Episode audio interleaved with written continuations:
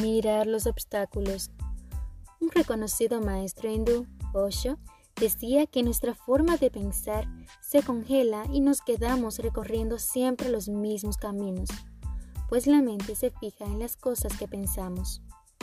Hoy en día, este fenómeno se conoce como paradigma. Osho daba un ejemplo.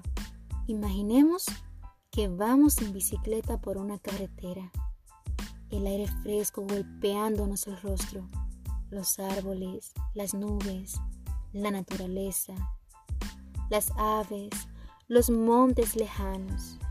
Imaginemos que de pronto vemos una gran piedra en medio del camino.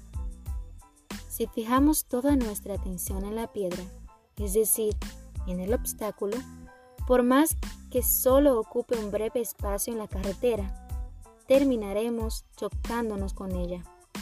Pensemos cuántas veces descubrimos un obstáculo en la vía y, al asumirlo como si fuera lo único, hacemos desaparecer todas las demás opciones, los árboles, las nubes, el resto del camino, dirigiéndonos irremediablemente hacia él, hacia la piedra. Este es un relato más gracias a la colección La culpa es de la vaca.